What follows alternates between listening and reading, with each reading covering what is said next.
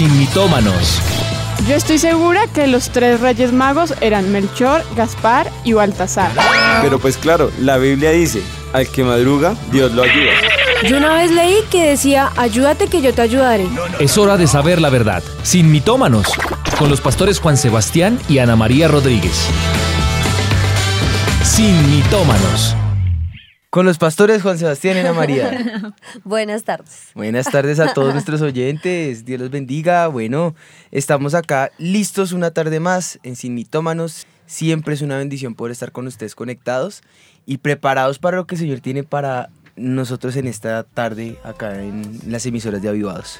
Bueno, así es, una tarde más eh, con, bueno, con todos los que nos están escuchando, Dani, Tatis, y bueno, con la palabra del Señor, que es la que nos anima a seguir, eh, y con este especial de parábolas, que la verdad ha sido demasiado, demasiado edificante, porque es, escuchar las palabras del, bueno, leer las palabras del Señor y poderlas aplicar y desmenuzarlas en estos programas es demasiada riqueza.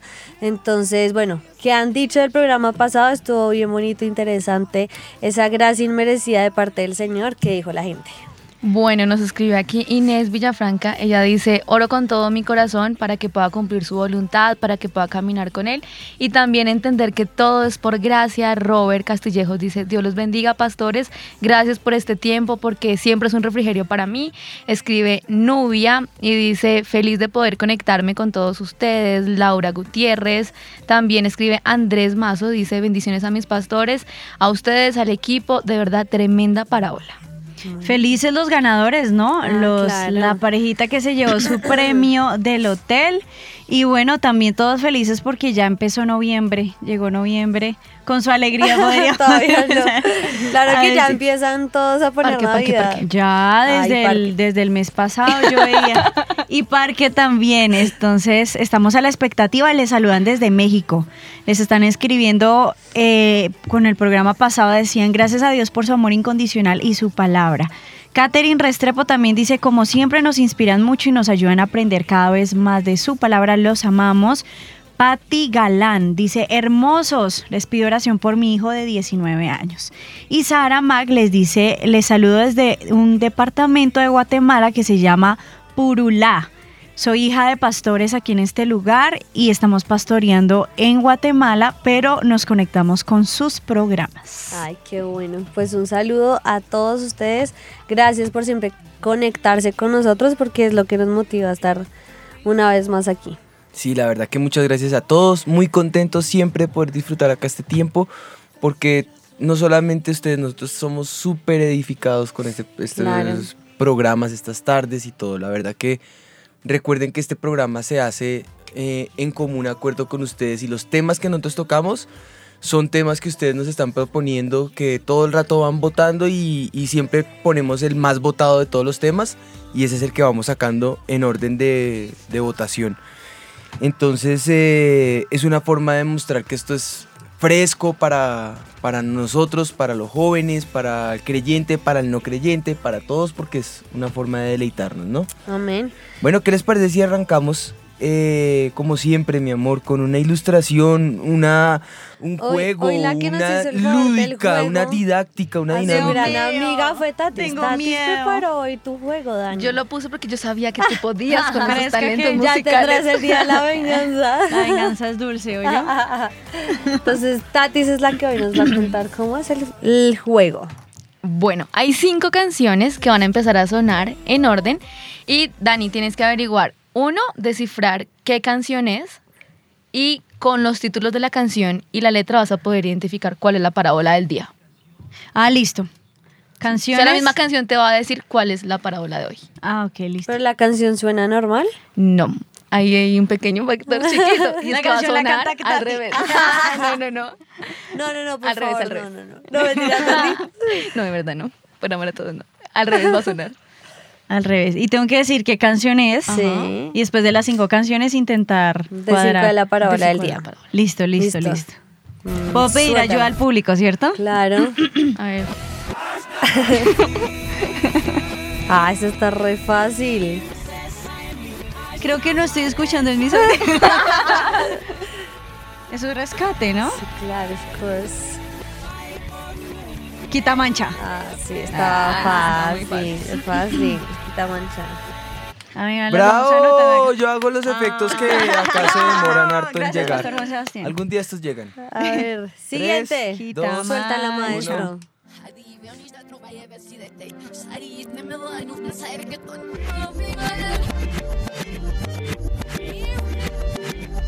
Ah, ¿ti ¿qué es eso? No, ese sí no sé. Pasa, pasa, pasa el corro.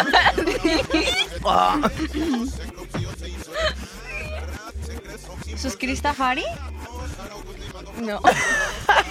no, no, pero no. Sigue intentando. Pero eso está en inglés, no se vale. No, está en español. Eso está en español. Pero es que suena. Dale, dale. Siente el tono de la voz, a ver quién es.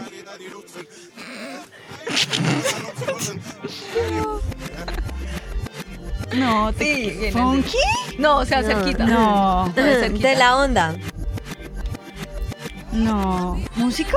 Con alguien más. Bueno, entonces pongámosla al No, derecho. Tati. Ayudémosle, ayudémosle. A ver. La gente sí le No, está pues que si la pone al, al derecho tampoco saben cuál La es. gente le está ayudando.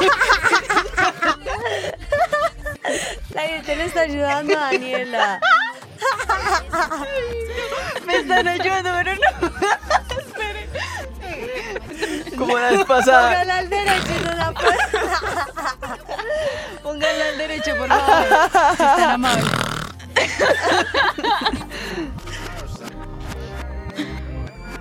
No. No. Bueno, entonces con la siguiente. Vamos con la siguiente. Esta perdió. El viento exceso esos momentos se da de cuerpo a cuerpo. No, yo no saben cuál es. escuchado todavía, Tati. Tatiana, ¿qué es lo que usted Por el escucha? lado B, por el lado B. Ah, Se llama. Tu abuelita. Por el lado B, por el lado No, es que tocaba una difícil porque las otras son muy fáciles. Sí, esa es la oveja cósmica. cósmica. Bueno, oveja. ¿Y cómo se llama la canción? Se llama No es lo mismo. Ah, bueno. ¿Qué temática tiene? No es lo No mismo. le puedo decir. No es lo No, mismo. Porque ahí le digo quita todo. mancha. Oh, Listo. Siguiente. Suéltala, maestro.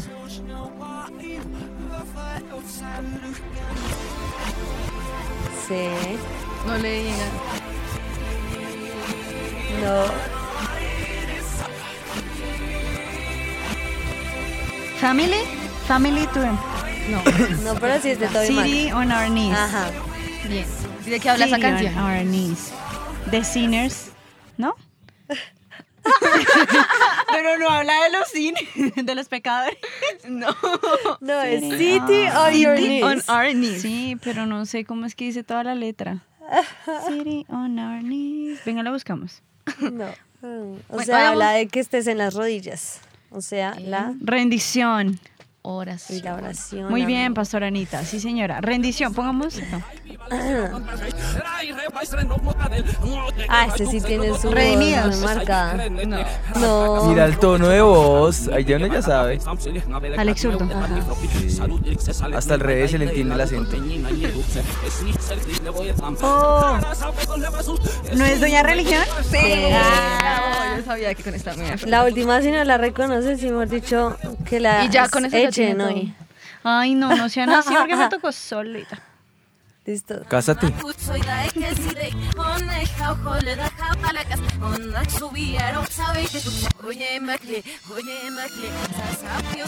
Suena muy chistoso.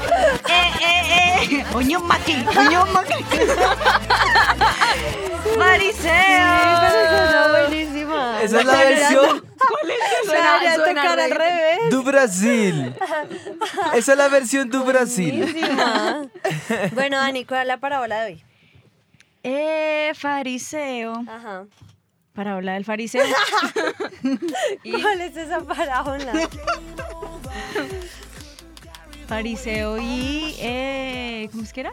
¿El otro man? ¿El otro man? Esta es la, la versión actual de la Biblia. Fariseo y el, y el publicano. Hoy les vengo a hablar de, de- del fariseo y el otro man. Bueno, pero se le, Bien, se bien, le bien. abona que le tocó sola. Ay, sí. Pues bueno, como se darán cuenta, tanto los oyentes como Dani que participaste, eh, pues cada una de estas canciones tenía eh, tenía la sustancia de la parábola del publicano o del fariseo. Entonces hablaba de hipocresía en el caso de la oveja cósmica, hablaba de eh, limpiar el pecado como el caso de Quitamanchas con, con rescate. Rescate. En el caso de Toby Mac hablaba acerca de la oración o de Alex Zurdo de la religiosidad o en el avivamiento acerca del fariseo. Y, y siempre eh, se ponen pues bueno, es bueno conocer como, como los personajes que caracterizan eh, cada una de las parábolas, ¿no? Y, yo creo que hoy lo que podemos hacer es definir cada una de las características de estos dos personajes, en este caso el fariseo y el publicano, y con eso hacer como una breve introducción de qué era en el contexto eh, eh, judaico, en el contexto del sistema religioso judaico, el fariseo y el publicano y qué connotaciones tenía cada una de ellas, ¿no?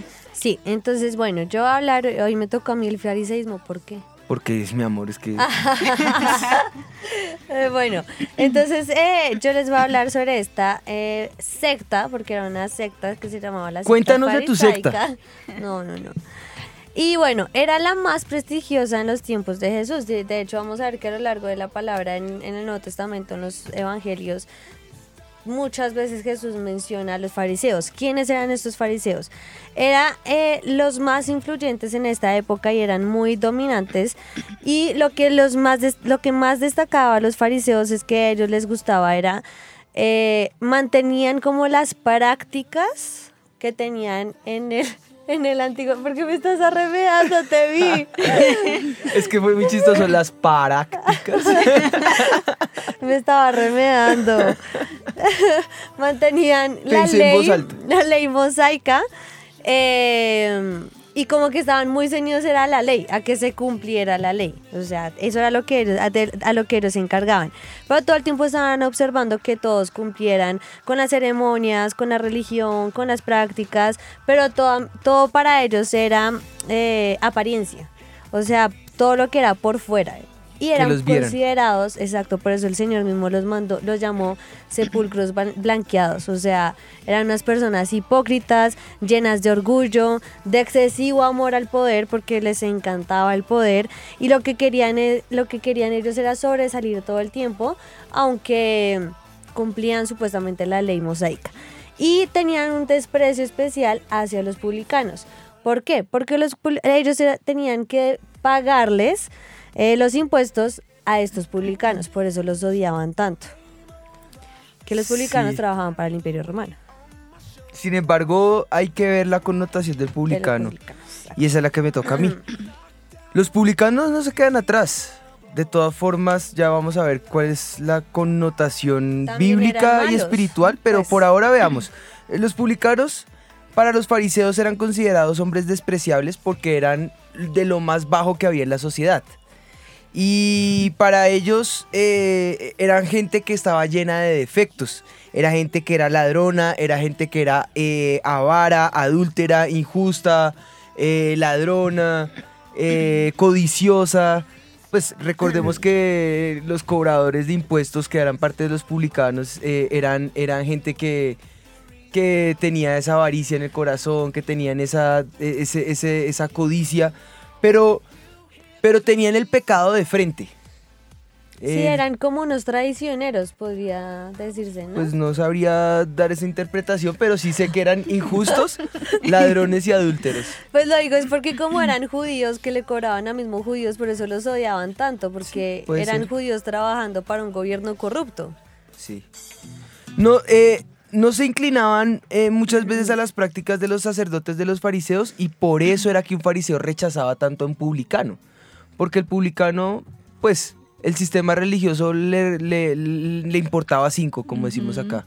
O sea, no, no- no- no le importaba, no le, no le ponía cuidado a las prácticas religiosas que tenía el judío. Y eso dolía mucho al corazón del fariseísmo y del judaísmo, del radicalismo del sistema religioso que ellos tenían, ¿no? Nuestro Jesús se ocupó de desenmascarar la hipocresía de los fariseos y nos dejó esa gran enseñanza eh, a través de esta parábola, resaltando las características que tiene el publicano y las características que tiene el fariseo. para que no seamos ni lo uno ni lo otro. No se trata que, ay, gracias a Dios que soy pecador y por lo menos lo soy de frente, ¿no? Porque no es una, no es una licencia para, para pecar. No, no, no. Se trata de morir a lo uno y a lo otro.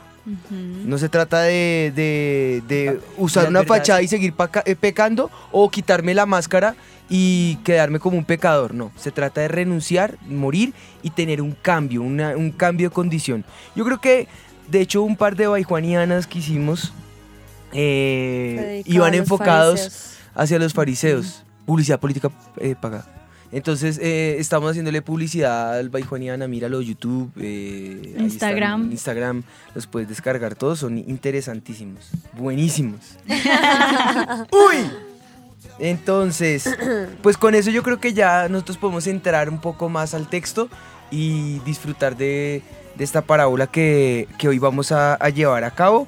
Y es, es- es específicamente esta parábola eh, del fariseo y el publicano eh, con la que nosotros nos vamos a enfocar hoy para que el Señor nos ayude a, a tener ese cambio en el corazón. Amén. Es. Pues oremos, oremos Dale, para empezar. Bendícenos. Padre, presentamos este momento delante de ti, Señor, y clamamos que esta palabra nos ayude a inspeccionar nuestro corazón, a que podamos eh, entender qué hacemos bien y mal y podamos corregirlo, Señor. Aquí estamos todos preparados y dispuestos para recibir esa palabra tuya, para poder cambiar, Señor, y para poder seguir adelante, para poder entender esas bendiciones que tú has preparado para nuestras vidas, Señor, y que podamos aplicar, Señor, lo que vamos a recibir, que no seamos solo oidores, sino hacedores de esta palabra, Señor.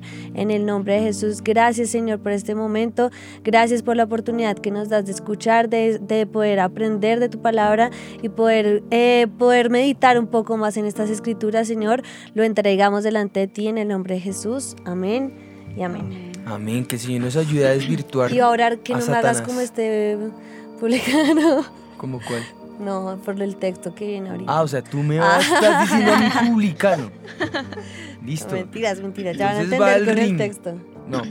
Eh, vamos a pedirle al Señor que nos ayude para que el propósito de Sin Mitómanos es quitar los mitos que Satanás pone y podamos entrar en la, en la palabra del Señor. Dice Lucas en el capítulo 19, en los versículos 9 al 14, eh, esta parábola del fariseo y el publicano. Nos vamos a basar hoy en Lucas. Dice, a unos que confiaban en sí mismos como justos y menospreciaban a los otros, dijo también esta parábola.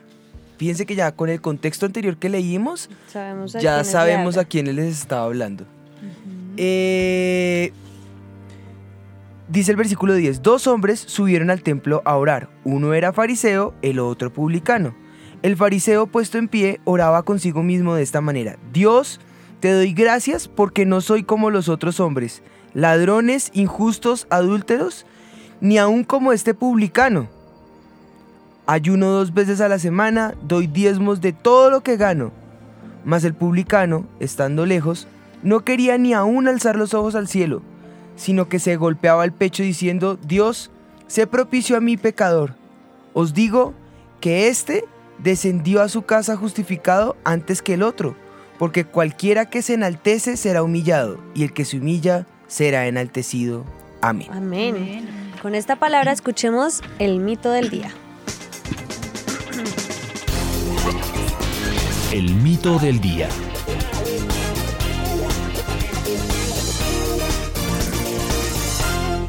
El mito de hoy dice, de nada sirve ser honesto en un mundo lleno de hipocresía, pues la mejor apariencia es la que tiene la falsedad.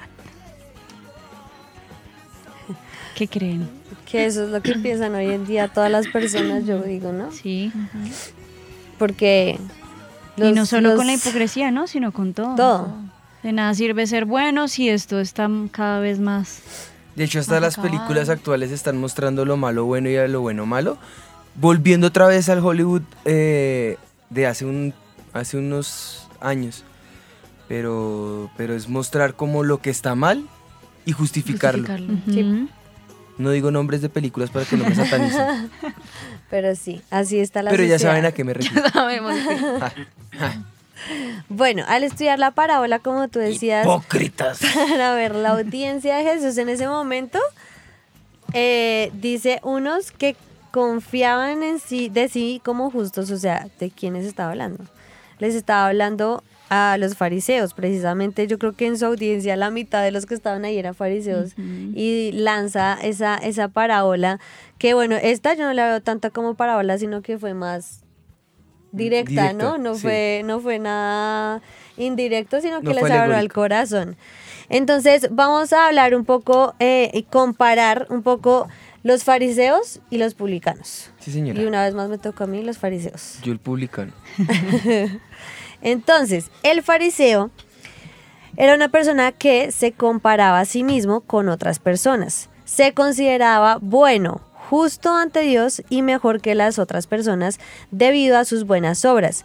No aceptaba que era pecador y por lo tanto no necesitaba de la misericordia de Dios. Eso era lo que pensaba un fariseo, era una persona simplemente buena y justa por lo que hacía y por lo tanto no necesitaba misericordia. Vamos a ver qué es la gracia y qué es el amor inagotable del Señor. El publicano no se comparaba con otras personas, sino que examinaba a sí mismo, o sea, hacía una mirada introspectiva a la luz de la ley y se consideraba siempre pecador. Se veía indigno de acudir a la presencia de Dios y necesitaba siempre de la misericordia de Dios. Estamos hablando de los hombres de la parábola que habló Jesús, ¿no? No todos los publicanos creían eso, Sí, no, sino no, no. este que, que habla De la parábola. personajes. De los personajes de la parábola. Entonces, él, este fariseo del que habla Jesús cuenta que sube al templo a adorar no porque sienta que es un pecador o que necesita perdón, sino porque se cree justo y espera ganar alabanzas. Considera su culto como un acto de mérito que lo recomendará a Dios. Al mismo tiempo, su culto dará a la gente un alto concepto de su piedad. Espera asegurarse el favor de Dios y del hombre y su adoración estaba impulsada por el interés propio.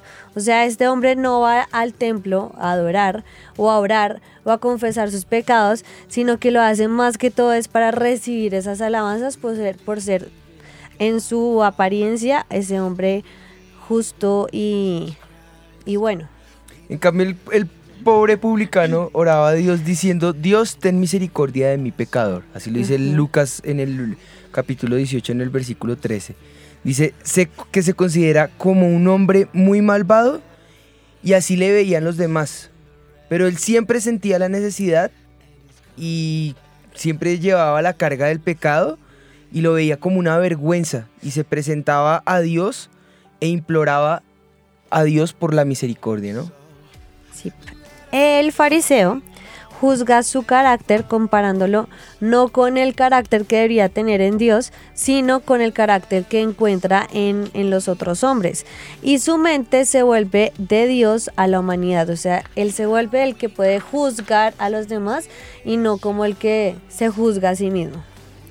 se siente tan puro que tiene la, se siente con la atribución de, Juzgar. de señalar a los demás. No, eh, el, publicano no podía esperar misericordia ni aún de los que lo rodeaban, porque siempre lo miraban con desprecio. Sabía que no tenía ningún eh, mérito que le eh, que, pues que le pudiera hacer ver de una mejor manera delante de Dios y con un total eh, desespero clamaba siempre a Dios diciendo, sé propicio a mi pecador. Otro, otra característica del fariseo es que no está buscando la semejanza del carácter divino.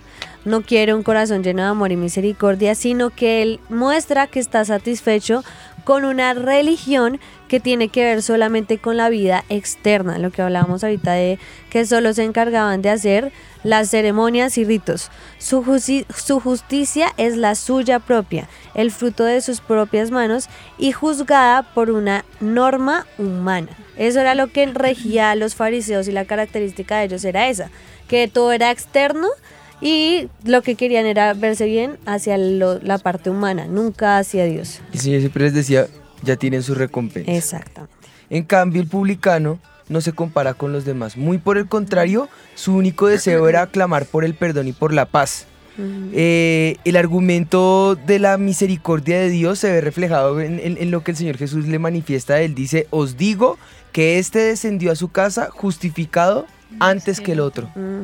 Porque no está buscando una apariencia ni, ni competencia ni al otro. Al contrario, se siente tan, tan indigno que no tiene problema de manifestar, Señor, ten de mí, ten piedad de mí, oh Dios. Ajá.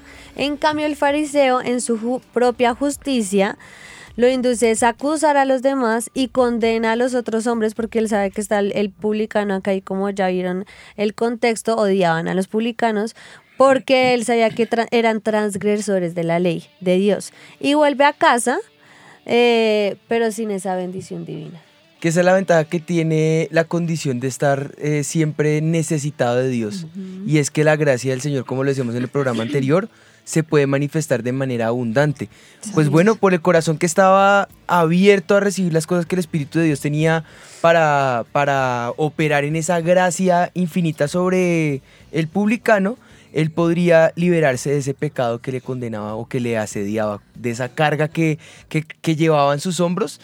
Al liberarse delante de la presencia del Señor, sintiéndose indigno, pues eh, podría emanar esa oración eh, o, o esa sensación de lo que el Señor Jesús manifestó, ¿no? Al que mucho se le perdona, mucho, Mucho ama.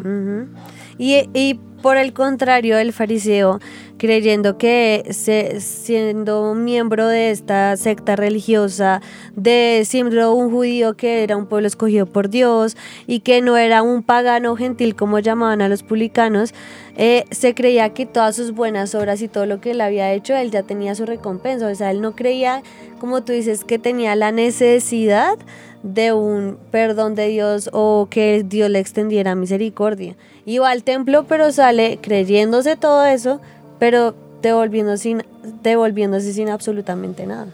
En cambio, el publicano tenía esa constante necesidad de Dios y mostraba ese corazón humillado. Como dice el apóstol, un corazón contrito y humillado, el Señor no lo desprecia. Exactamente. Y esa era, esa era la condición con la que el publicano se acercaba delante de Dios, generando esa, esa, esa humildad.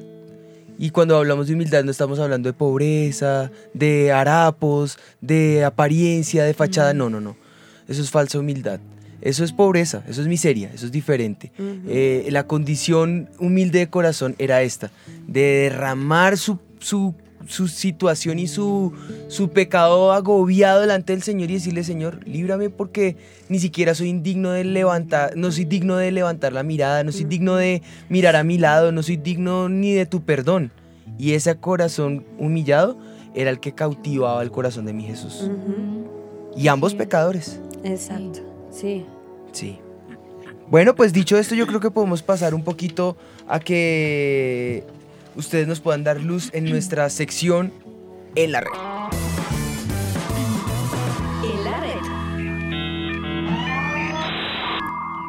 ¿Qué nos traen?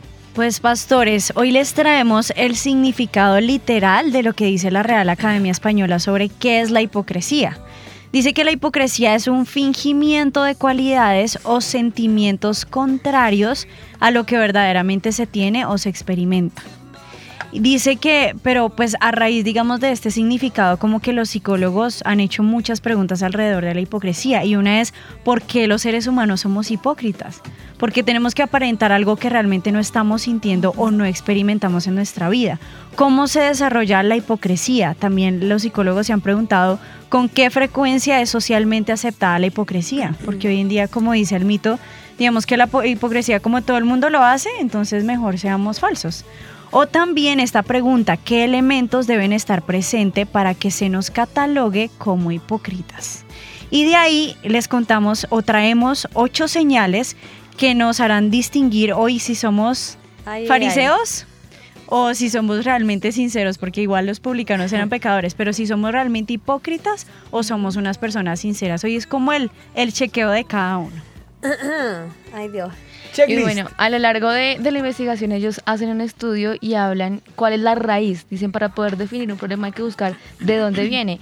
Dicen ellos que una de las piezas claves en una persona hipócrita es la inconsistencia, es decir, que no es congruente lo que está diciendo con lo que Lo está haciendo o lo que predica con lo que realmente actúa. Entonces ellos inician, antes de dar como el preámbulo exacto de esos tips para uno definir si es sincero o si no. Ellos dicen, hay que reconocer que dentro de la hipocresía hay varias clasificaciones.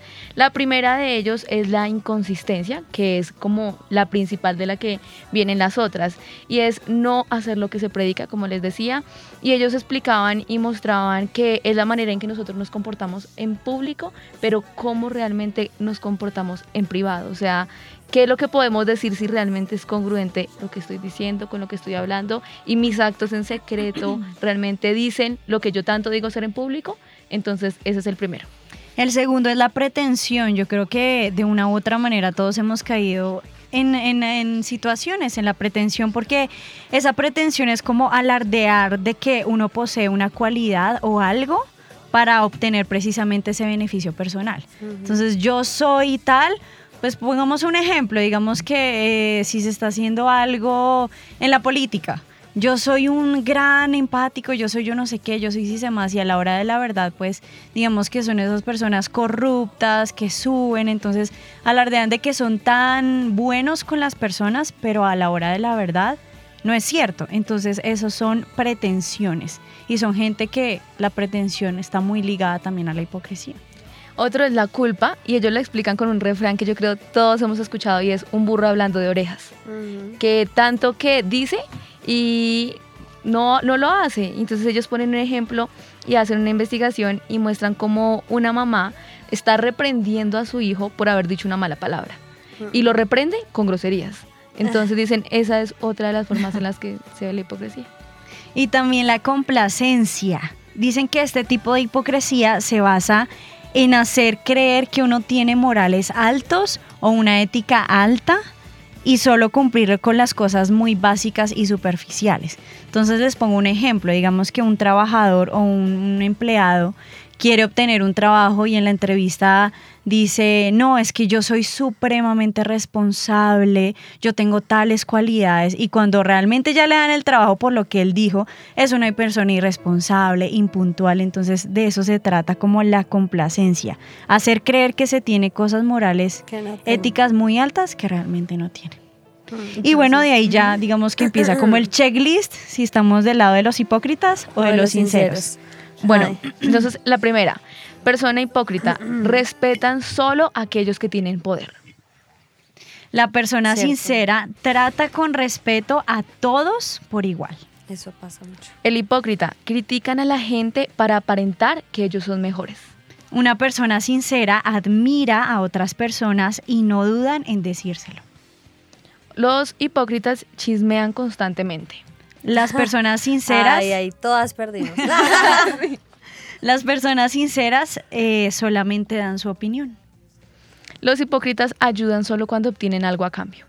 Las personas sinceras ayudan sin esperar recibir nada a cambio. Los hipócritas res- presumen siempre de sí mismos, de sus logros. Y los sinceros obviamente no presumen de absolutamente nada. Estos se esfuerzan para causar una buena impresión. Las personas sinceras no se esfuerzan para gustarle a los demás, hacen las cosas como de corazón. Las personas hipócritas tienden a hablar mucho, pero no hacer nada. En cambio, los sinceros no hablan mucho, pero, hacen todo. Y la última, trabajan para llamar la atención. Y una persona sincera, su meta no es que el universo gire en torno a ellos. Me rajé como en unas. Muy bueno, ¿no? Ahí está el checklist. Sí, yo creo que todos en algunas de esas fallamos. Claro. Otros en, en- en- en- en algunas, otros en varias. Eh, si estás en todas, no te preocupes, hay posibilidad de restauración. Eres un publicano si lo, si lo reconoces. Uy, no, estoy, mejor dicho, todas en X. Entonces ahora puedes decir, Señor, apelo a tu misericordia. Así es. Yo creo que ese es parte del corazón. Miren, en el caso de ambos, tanto el publicano como el peca como el Fariseo. fariseo, eran pecadores ante Dios y ante la ley, Sí. ambos. Y por lo tanto, ambos estaban bajo condenación. Romanos 5:12 dice, por consiguiente vino la reconciliación por uno, así como el pecado entró en el mundo por un hombre, y por el pecado la muerte, y la muerte así pasó a todos los hombres, pues que todos pecaron. Eh, y en Romanos 7, 19, 21 dice, porque no hago el bien que quiero, mas el mal que no quiero, esto es lo que hago. Y si hago lo que no quiero, ya no obro yo, sino el mal que mora en mí. Así que queriendo yo hacer el bien, hallo esta ley, que el mal está en mí. Y eso me acuerda de la canción de Rescate. ujú. Y esta es mi condena. Sí. eh, el aguijón. Eh, entonces yo creo que yo creo que es parte de lograr entender que no es que no, no es buscar un culpable ni hallar un culpable en la carne que es que me persigue y me consume porque yo he hablado con muchos en consejería y siempre dicen es que no es que yo lucho con esta carne no el mal eres, eres tú. Y en la medida en que lo puedas reconocer que el mal está en ti, en esa misma medida vas a poder ser libre. En la medida que nosotros entendamos que necesitamos la presencia del Espíritu de Dios en nosotros, en esa misma medida es una condición de humillación y en esa misma medida al estar humillados vamos a recibir consolación. Sí. Vamos a recibir perdón de parte del Señor, ¿no? Sí, mira lo que dice Mateo 23, el capítulo 23 dice, así también vosotros de fuera la verdad, os, a la verdad os mostráis justos a los hombres, mas de dentro llenos estáis de hipocresía e iniquidad. Hay de vosotros escribas y fariseos hipócritas, porque limpiáis lo que está fuera del, vaso y del plato, mas dentro están llenos de robo y de injusticia. Hay de vosotros escribas y fariseos hipócritas, porque sois semejantes a sepulcros blanqueados, que de afuera la verdad se muestran hermosos, mas de dentro están llenos de huesos muertos y de toda suciedad. Yo creo que Jesús no puede explicar mejor que es una persona hipócrita, que eran esos fariseos en ese momento, unos que demandaban perfección, pero una perfección que ellos mismos no podían cumplir porque ellos exigían al pueblo cumplir la ley de Dios a la perfección, pero ellos ni siquiera la podían cumplir. Que ahí vimos, vemos muchos casos en el Nuevo Testamento donde ellos mismos exigían que otros hicieran cosas que ellos no lo, no lo hacían. Y por eso les, les llama sepulcro- sepulcros blanqueados. Para mí es como la mejor analogía, porque uno siempre ve el... el ¿Cómo se llama eso ahora? La lápida y todo así súper bonito y pues dentro está ¿qué? Muerte. La muerte, putrefacción. Las buenas obras nos salvan. Y eso es lo que comprendió un, un fariseo. Un fariseo creía que tenía Exacto. lepra invisible que Dios sí podía ver. Entonces, eh, Eso está chévere. sí. Lepra invisible. Es que cre- creen que nadie más los ve y, y- y son capaces de condenar a los demás, pero, pero es, es parte de la religiosidad. La religiosidad es eso. Y no hay que morir. A la carne hay que morir, al pecado hay que morir y a la religiosidad hay que morir. Porque las tres nos dejan en condición de condenación. Y pues la condenación nos lleva a muerte. Lucas 18:14 dice, el fariseo no es justificado eh, perdón, dice, no he venido a llamar a justos, sino a pecadores al arrepentimiento. Entonces ahí podemos ver que el, el fariseo no está, no está justificado, ni el publicano. En cambio, en el caso del publicano, eh, aunque no tiene eh, salvación en, en su condición de publicano, tiene la esperanza de la salvación y eso es lo que lo hace justo frente a Dios, que no hay una fachada, que no hay una hipocresía, sino que hay una condición en la que él mismo reconoce soy pecador. No se queda con esa condición, sino que quiere ser libre de esa condición. Y eso es lo que lo hace justo delante de Dios. No es algo que él pueda hacer o dejar de hacer, es simplemente que reconoce su condición. Me acuerdo de una película cuando, eh, no sé si, si han visto esta película de Loca por las compras, Sí. pero que le, hacen el interrogatorio y le, y le empiezan a decir, ¿es que le gustan las, las compras? No. Eh, ¿Tal cosa? No. ¿Y está diciendo que no? No. O sea, la medida en que lo pueda reconocer, en esa misma medida, pues va a ser libre, en esa misma Sí. medida va a poder encontrar su, su liberación.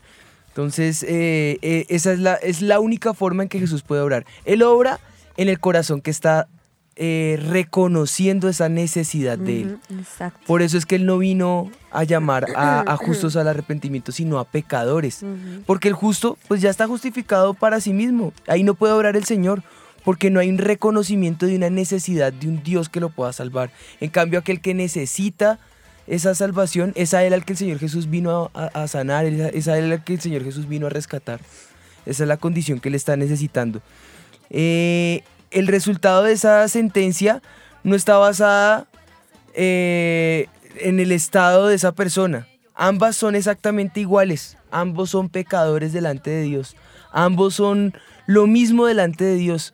Tú puedes po- poner una, una fachada o como hacías en la en la en la, eh, la danza de fariseos en el en el en pasado el congreso que era con la máscara. Yo puedo poder tener una máscara delante de, las personas, pero al fin y al cabo delante de Dios soy tan pecador como lo es eh, aquel que está en condición de pecado. Y la diferencia en ambos casos radica en la condición que la persona tiene. En la condición en la que se encuentra, en la condición de reconocer su maldad, en la condición de dolor, como lo manifestábamos desde el comienzo, en esa condición donde dice necesito de Dios, en esa condición es donde Dios podría orar. Y ahí surgen varias preguntas. ¿Cómo te ves tú a mí mismo? ¿En qué condición piensas que estás? ¿Cuál es tu condición al estar delante de Dios? ¿Cómo consideras al que, estás, eh, al que está a tu lado? Al que se ha equivocado. ¿Cómo lo ves? En- en- ¿Con qué ojos lo, lo ves? O mejor aún, ¿tienes la cara para ver a la persona que está al lado? Yo creo que esas preguntas no te las estoy haciendo a ti, me las estoy haciendo a mí mismo. Y sería bueno que cada uno de nosotros nos las pudiéramos hacer. ¿Cómo, ¿Cómo me veo yo? Porque hay algo que el pastor siempre nos ha enseñado, y es que uno le puede mentir a los demás, pero a uno mismo uno no se puede mentir. Uno sabe qué cosas ha hecho, uno sabe en qué condición se encuentra y eso lo sabe cada persona. Esa es la conciencia. Ojalá que no esté cauterizada. Ojalá que no la hayamos llevado al límite de la hipocresía en que ya no ya esté cauterizada y lleguemos a una especie de punto de no retorno. Yo creo que es el momento para que le podamos decir, Señor, ayúdame, ayúdame a encontrar mi condición y ayúdame a estar siempre vigilante de tu necesidad, necesidad de ti, de necesidad de tu rescate, necesidad de, de tu perdón, de tu misericordia, de alcanzar todas las promesas que tú tienes para mí. Que ninguna de mis condiciones o de mi justificación delante de los hombres o mis fachadas o, o de mi hipocresía me lleven a quedarme por fuera de la bendición y sí que menos de la salvación. Yo creo que hay algo muy importante y hay una palabra que encierra como la condición del fariseo y es el orgullo.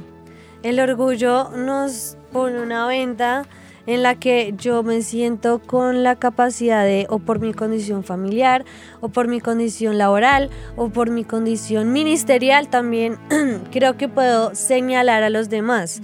Y eso es lo que causa en mí el orgullo, que me siento mejor que tú y no hay nadie mejor, no hay, aquí ninguno es mejor que ninguno porque la palabra dice que justo no hay ni uno, o sea, ninguno acá es justo delante del Señor.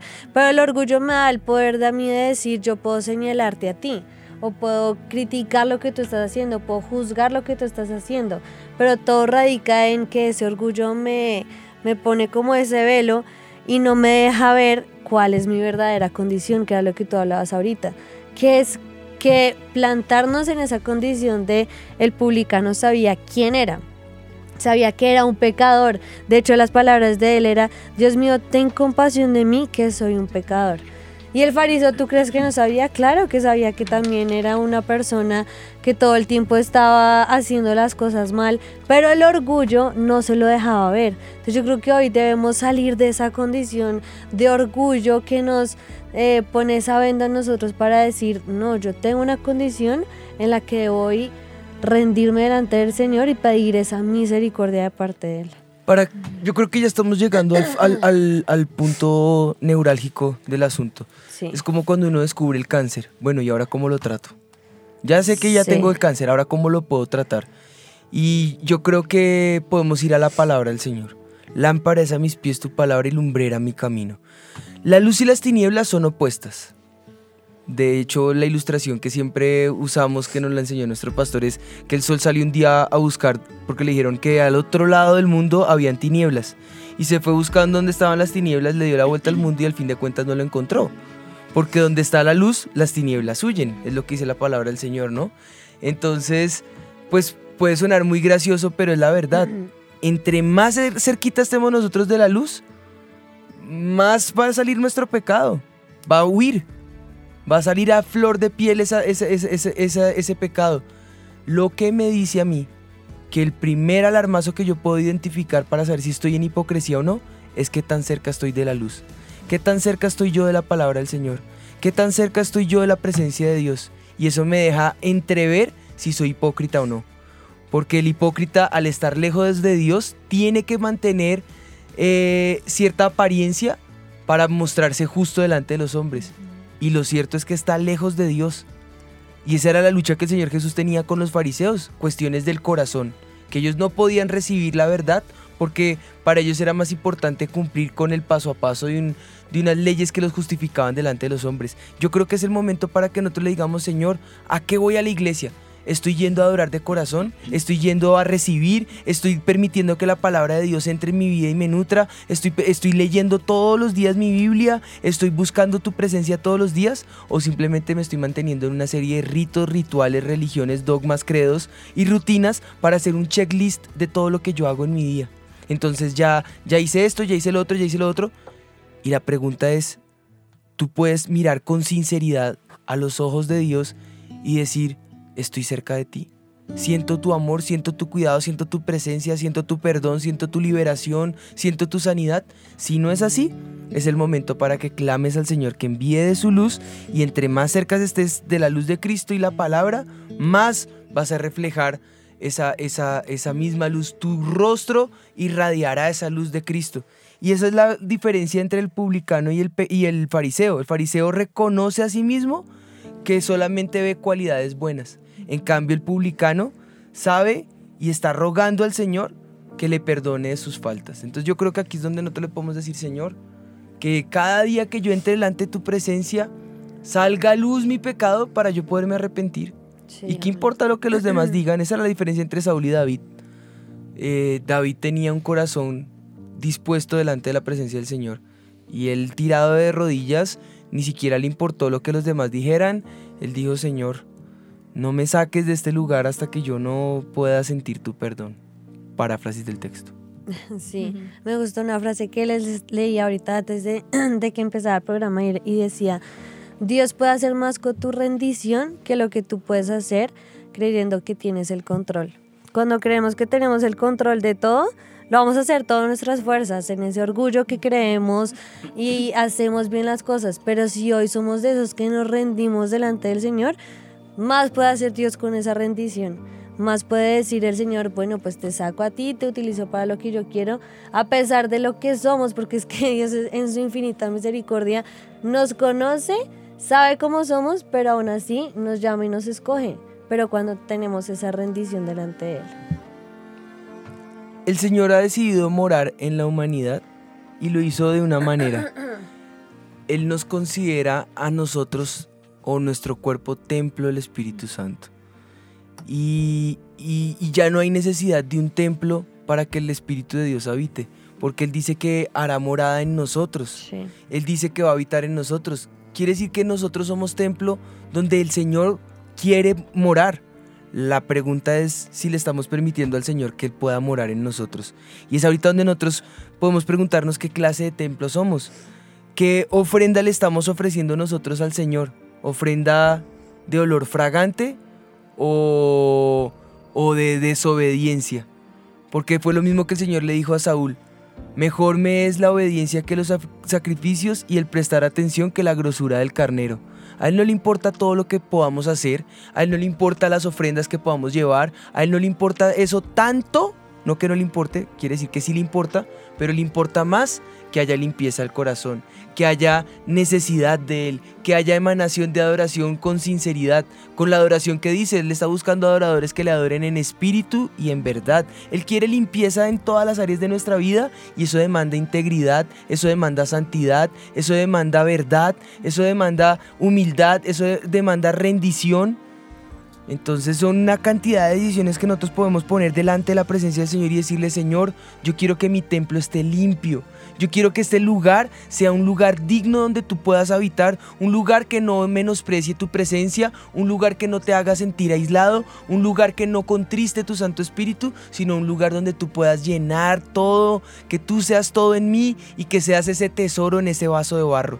¿Qué es eso? Es saber que tenemos debilidades, es saber que estamos fragmentados, es saber que somos frágiles, pero que siempre estamos buscando que el tesoro no seamos nosotros, sino la presencia del Espíritu de Dios dentro de nosotros, quien nos dé esa belleza, quien nos llene de toda la plenitud de vida que el Señor tiene para nosotros. Dice Malaquías 3 en el capítulo 1, en el capítulo 3, en el versículo 1 al 3, dice, "Vendrá a su templo el Señor, a quien vosotros buscáis, y el ángel del pacto, a quien deseáis vosotros.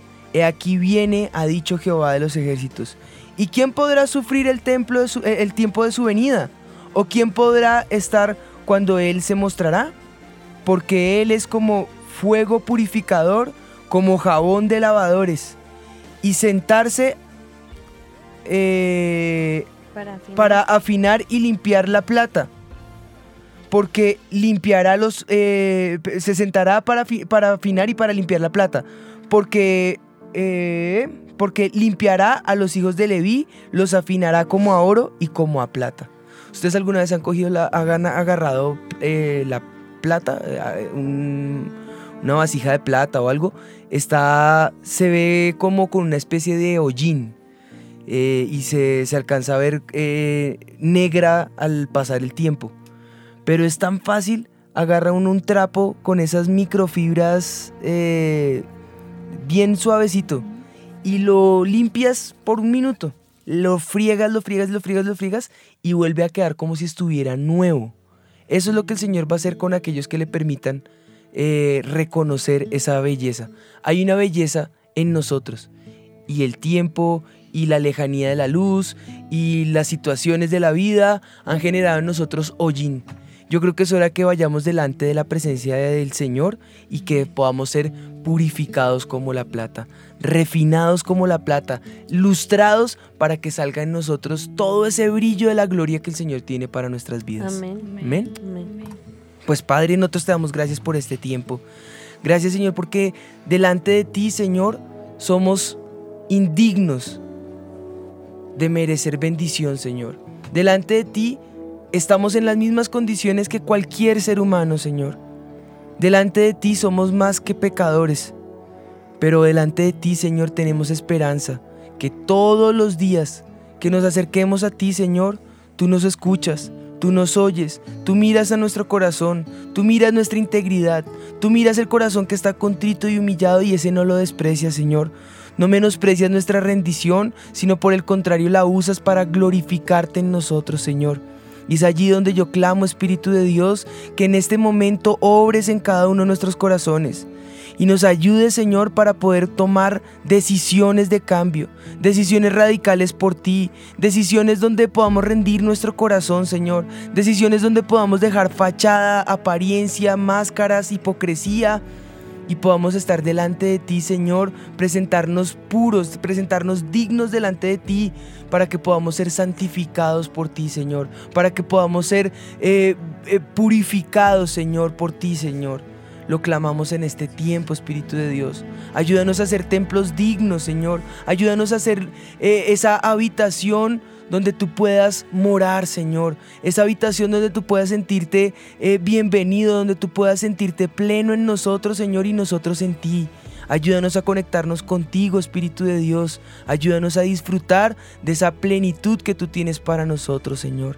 Te damos gracias, glorificamos tu nombre en Cristo Jesús. Amén y amén. Amén. Yo siento en mi espíritu que muchos de ustedes en este momento están siendo transformados en su manera de pensar.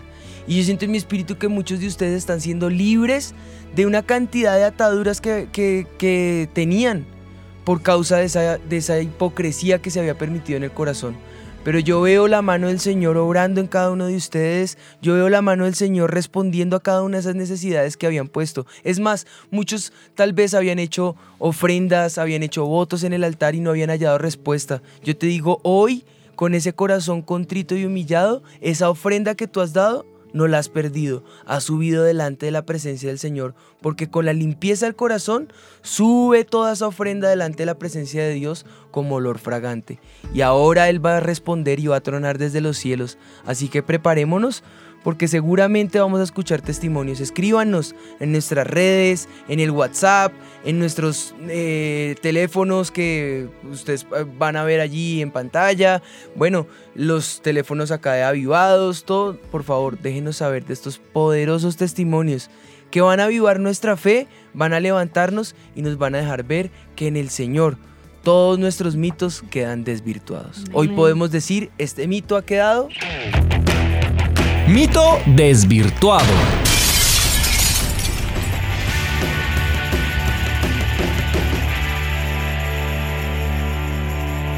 Bueno, y el mito del día decía, de nada sirve ser honesto en un mundo lleno de hipocresía, pues la mejor apariencia es la que tiene la falsedad.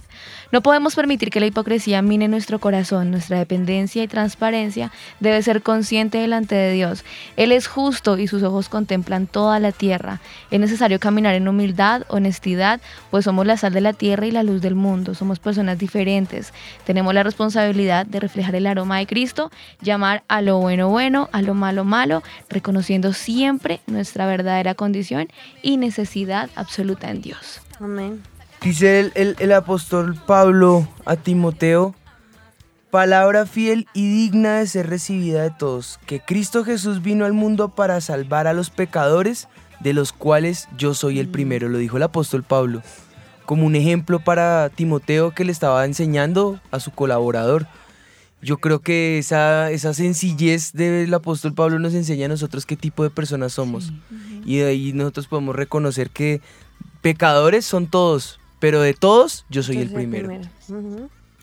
Bueno, yo creo que la canción del día ya la están poniendo, no la quemen, todavía no. Espérense. Yo, yo creo que esa, eh, bueno, de hecho esta canción la escribió mi- la pastora basada en este texto, hablando específicamente de, de este texto de fariseos, y publicanos. Y a mí me, me fascina que las letras de ella hay que ponerles atención, Mastícala. leerlas bien y no solo cantarlas, no, escuchen hoy la letra que tiene esa canción porque es buenísima para que hoy podamos cerrar Chicles este tema. Pastora Patti, no lo tragues, mastícalo. Buenísimo. Pero sí, las canciones de ella son para entenderlas y de hecho esta canción tiene muchas cosas que la gente nos preguntaba, pero ¿qué quiere decir esto?